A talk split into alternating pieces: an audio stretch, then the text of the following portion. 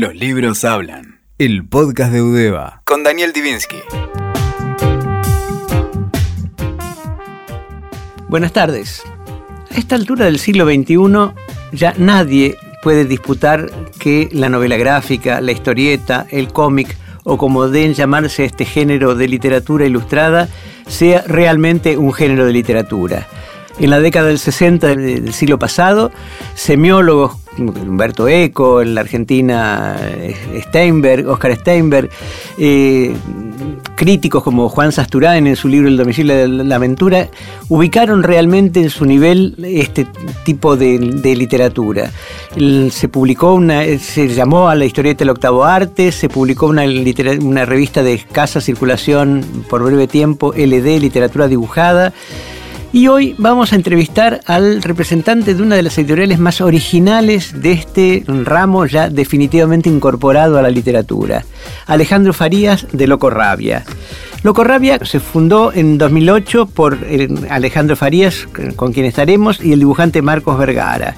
Primero publicaron una antología, Traición, en 2008, y a lo largo de 11 años su catálogo creció considerablemente con más de 130 títulos publicados. Publica historieta, humor gráfico y novela gráfica de autores contemporáneos, clásicos e independientes, tanto de Argentina como de otros puntos del planeta. Sus títulos han obtenido premios en certámenes y en diversas convocatorias. También han hecho una originalísima versión de algunos clásicos, como también teatro adaptado a novela gráfica, lo cual es una innovación totalmente creada por eh, Loco Rabia. Alejandro Farías, que nació en Bahía Blanca, es guionista y editor de historietas. Escribió dos libros infantiles para la editorial Rear Child, las novelas Frío y La Edad del Sueño y el poemario Cuando Digo. Tiene más de 20 libros de historieta publicados, entre los cuales se destacan la colección de teatro en viñetas, de la que hablé recién, que coordina y adapta junto al Instituto Nacional de Teatro. La colección de adaptaciones hispanas, también mencionada recién, que se hizo junto con el Centro Cultural de España en Buenos Aires, y que he ganado con quererte, novela gráfica ganadora en Uruguay de un premio de los fondos concursables.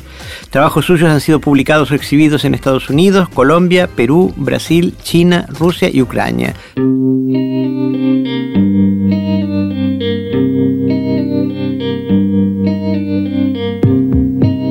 Estamos con, como dije, con Alejandro Farías, fundador y responsable de la editorial Loco Rabia.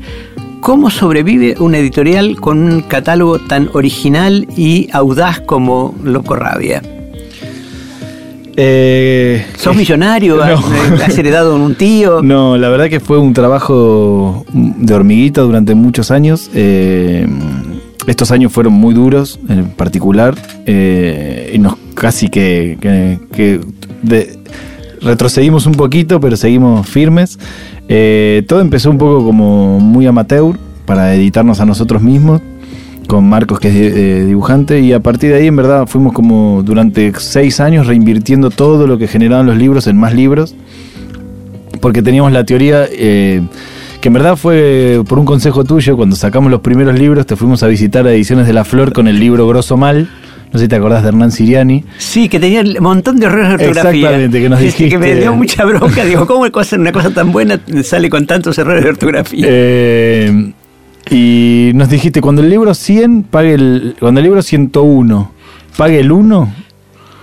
Eh, ahí recién de una editorial, como diciendo es muy importante el catálogo. Y siempre lo tuvimos muy en, muy en mente, eso como que necesitamos una base fuerte de libros que es lo que comprobamos hoy en día, que eso te genera, un catálogo tan fuerte te genera una base, un piso mensual que te permite ir pagando los gastos, ¿no? Han recurrido a crowdfunding, es decir, han hecho que algunos libros fueron financiados por la preventa. Por ejemplo, los dos maravillosos libros de Luis Scafati, tal vez el más brillante ilustrador y artista plástico argentino contemporáneo, eh, del quien publicaron recientemente Sálvese quien pueda, del cual alegrense oyentes, se van a sortear por Twitter en algunos ejemplares el día que se transmite el programa. Y antes Cadáver Exquisito, que es un libro delicioso que se eh, distribuía con una ilustración original de Scafati. ¿Cómo funciona? Ese sistema de precompra? ¿La gente les tiene confianza? Sí, la verdad que sí. Tenemos varios sistemas. Eh, tratamos siempre de hacer una preventa, que es venta directa antes del libro para ayudar a, financiarlo, que generalmente va acompañado con algún obsequio. Eh, Luis en su momento fue muy generoso y nos ofreció 50 ejemplares, 50 originales para, la preventa. y volaron. Eh, fue una cosa insólita. En un día no, no lo habíamos controlado y al otro día ya habíamos vendido los 50. Entonces, tuvimos que frenar rápido para que no se nos pase de la cantidad que nos había dado Luis. Eh, viendo el maravilloso surtido variado de libros que me mandaron antes de la de grabación del programa, veo que en algunos los han publicado previamente en la página de ustedes de internet. ¿Cómo es ese sistema que no conozco? Yo soy un señor del siglo pasado. Eh, tenemos eh, una, una página que se llama es nuestro ISIN, donde se publica una página semanal de algunas historietas, que generalmente es como una especie de semillero que es eh, gente que está empezando o, más de nuestra generación que es muy que todavía no logra insertarse como en el mercado. Y lo que genera es eh, la obligación de publicar una página por semana y de esa manera se van cumpliendo libros. Y una vez que están terminados los, hacemos libros. Es una manera de, de- de ordenar y darle periodicidad a ciertos autores que, que si no quizás colgarían o no, no la terminarían nunca por, por fiaca o porque es difícil, porque lo hacen a- a- además de hacer otros trabajos. ¿no? ¿Qué tirada promedio eh, hacen habitualmente? De 500 a 1000. ¿Y cómo distribuyen? Tenemos eh, tres sistemas. Venta directa, que, o sea, dos ventas directas, una por Mercado Libre, tenemos una tienda online y muchos eventos. Tratamos de ir a muchos eventos, que es donde más generamos vínculo con los lectores. A través de distribuidores en cadenas como Jenny el Ateneo, Hernández. ¿Consiguieron entrar en las Sí, cadenas? ahí tenemos no nuestro distribuidor que es Iraolo. Y después tenemos otro distribuidor más pequeño que es para las cadenas de cómics, que es más exclusivo de lectores. eh, Recordemos que estamos con Alejandro Farías, responsable de la editorial Loco Rabia. En muchas oportunidades, cuando entrevistamos editoras, editores, recibo algunos libros que desconocía. En el caso del catálogo de Loco Rabia, estoy deslumbrado por la variedad y la calidad, de la calidad gráfica editorial y la variedad de autores. Vamos a destacar un par de libros. El escapista de Rodolfo Santullo, que nació en México, yo no sabía, Sí. y un clásico de la historieta, Horacio Lalía, un libro que obtuvo varios premios. Contanos un poco cómo se gesta el escapista. Esto fue justo en el ISIN de Loco Rabia. Eh, Horacio eh, es como un autor que para nosotros crecimos mirando sus trabajos, sobre todo, no sé, Nostradamus, o, o sea, hay varias obras de él que son clásicos nuestros para la gente de mi generación y hoy nos editamos varias cosas de él antes de este trabajo y Rodolfo es, además de guionista, también es autor en Uruguay y coeditamos juntos. Eh, tenemos como una colección que se llama Charquito, que se publica tanto en Argentina como en Uruguay. Y nada, de Rodolfo siempre le dijo, Horacio, yo te admiro mucho, no sé qué, hagamos algo. ¿Y cómo lo hacemos? Sal- salgamos por el Licín de Loco Rabia y ahí completaron esta obra que es a mí me encanta. La adaptación de obras teatrales en viñetas que han hecho maravillosas, que van desde Don Juan Tenorio de Zorrilla hasta el teatro de Eduardo Romner, un querido dramaturgo argentino fallecido hace poco tiempo, que entrevistamos en su momento en el programa. ¿Cómo se encara ese trabajo y qué recepción tiene, por ejemplo, en las escuelas, donde el teatro cuesta tanto que engrane con los chicos? Mira, tenemos, son como dos caminos paralelos. Por un lado está eh, la colección Teatro en Viñetas, que es una colección que planteé yo al Instituto Nacional de Teatro, que es juntar dos obras de autores contemporáneos o no, pero argentinos, eh, unidos por un tema. Por ejemplo, la primera, el primer eh, tomo era Venecia de Akame, con Gepetto de Tito Cosa, que estaban unidos por algún tipo del el, eh, el amor o la, vejez y el amor, porque era la prostituta de Venecia Sí, que sí. viaja, bueno, Dos obras maravillosas, incluso Gepetto fue llevado al cine también. Exactamente. Entonces encontrar dos obras que, que tengan alguna temática que los vincule y que le permita un eje al, al tomo. Y todas las adaptaciones tenían 48 páginas, lo que me obligaba a mí a, a generar eh, un- un- una colección uniforme. Y eso al, al- instituto le gustó mucho y llegamos a hacer seis tomos. ¿Y tenés idea si se ha usado en escuelas, por sí, ejemplo? eh, hemos tenido ventas de. El de Venecia funcionó en colegios. Y también hubo una compra del tomo 2 de la Conavip en su momento. Que eran el cruce de la, eh, la Patagonia, de, el cruce de la Pampa, perdón, de Rafael Bruso. Un autor poco conocido, Sí, para mí por lo menos. Pero y el otro era una obra conocida, pero en mi mente en este momento. Eh, ay. Bueno, ya me voy a acordar en algún momento del programa y te lo digo. Bueno, como no tenemos un programa de dos horas, sino uno muy cortito, vamos a mencionar algunos títulos para excitar a los aficionados, pero creo que el, interés de estos libros excede al del lector habitual de cómicos, de cómics. Ya hablamos de El Escapista, de Rodolfo Santullo y Horacio Lalía.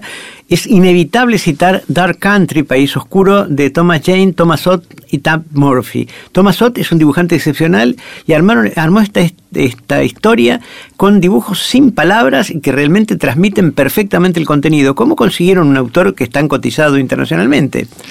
Voy a hacer un paréntesis un minuto para eh, la otra obra es El Amateur de Dayub. Ahí eh, están unidas por, por una especie de, locura de los personajes. Que, que, estuvo en cartel muchísimo tiempo. Exactamente. Ahora sí, vuelvo a Thomas Ott. Eh, Thomas Ott es un autor suizo que se hizo muy famoso porque tiene un sistema de, de dibujo particular que se llama Scratching, que es poner toda una pintura negra en una hoja y rasparlo. O sea, es como un negativo del dibujo.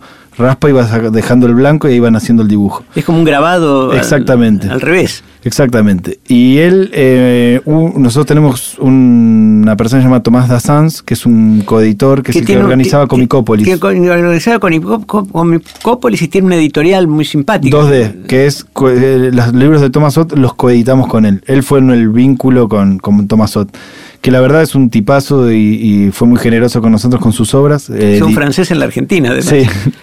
Y editamos tres, eh, sus tres obras más eh, importantes que son Cinema Panopticum, El Número y Dark Country. Ott vino a un Comicópolis, ahí recuerdo haber visto la Ahí sacamos el número, que fue para, para él, y a partir de ahí eh, lo conocimos personalmente y generamos un vínculo bastante importante. Vamos a hablar de otro libro que me pareció absolutamente sensacional, Morir a los 27, que son una serie de novelas gráficas o de historietas, para llamarlas como se las llamaba antes, acerca de músicos que murieron jóvenes. ¿Quién hizo la selección y cómo se eh, armaron estas biografías en las cuales tuviste mucho que ver? Sí, en verdad como guionista en dos, pero el, el responsable es mi socio Marcos Vergara, que él hizo ya, hizo primero fábulas en viñetas, que eran adaptaciones de las fábulas a la historieta. Y después de hacer ese libro dijo, quiero hacer uno más, eh, que era justo, él siempre fue muy famoso, eh, muy fanático del Club de los 27.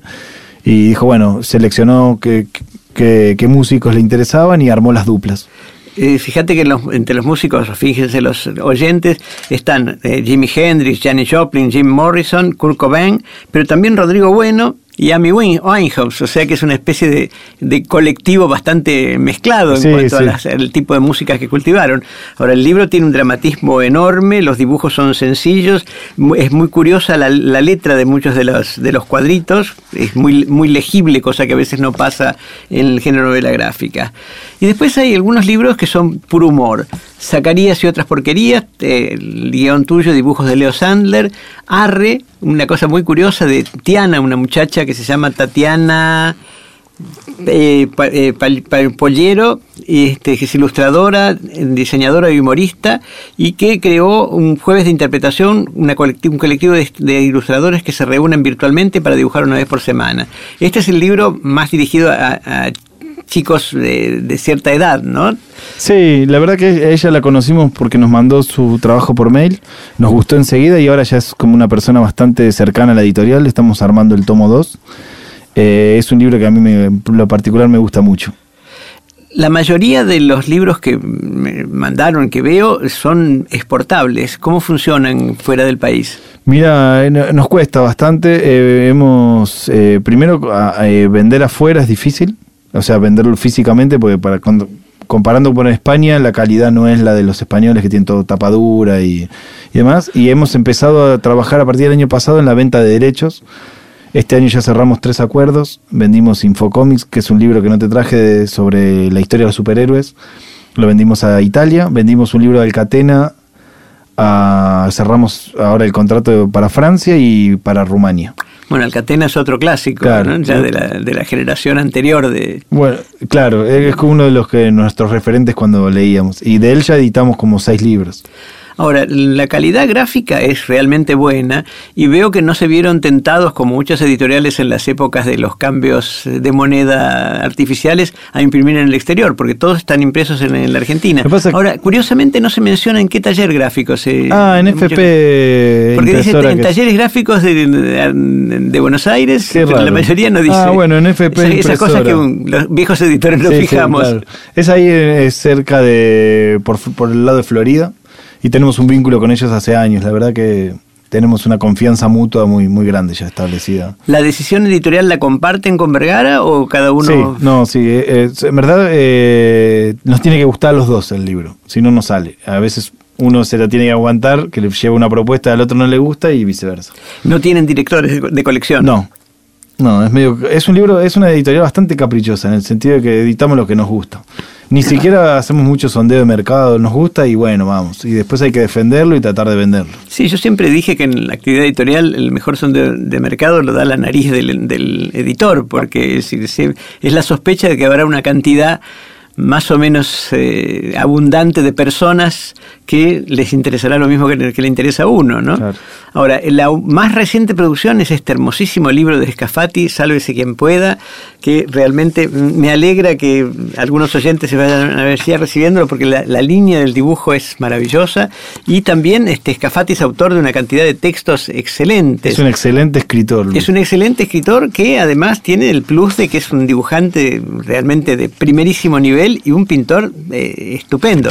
Yo tengo una historia personal con, con Escafati. Él en algún momento publicaba en revistas humorísticas con el seudónimo de Fati. Claro, que hay parte de ese trabajo está en Cadáver Exquisito. Claro, y yo en algún momento le propuse y firmé un contrato para hacer un libro que se iba a llamar ¿Quién es Fati? Porque no era muy conocido, dentro de una colección que tenía en Ediciones de la Flor, que era ¿Quién es? que era el primer libro de Fontana Rosa, de Cris, de muchos dibujantes.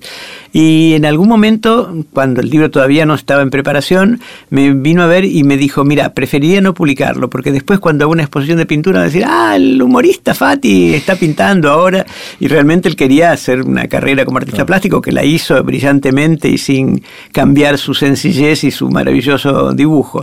Una última pregunta, la revista Fierro, que tenía una frecuencia mm, mensual y ahora es trimestral, eh, consagró una cantidad de historietistas. ¿Ustedes tuvieron colaboración con Fierro? ¿Tienen alguna relación con el material que se publica? No, no hemos, eh, creo que hemos juntado, si no me acuerdo, si mal no recuerdo, uno o dos libros de los 130 fueron realizados en la Fierro, pero no más que eso. Muchísimas gracias Alejandro Farías de la editorial Loco Rabia por acompañarnos hoy con Los Libros Hablan. Gracias a ustedes por la invitación. Escuchaste Los Libros Hablan, el podcast de Udeva, con Daniel Divinsky. WeToker. Sumamos las partes.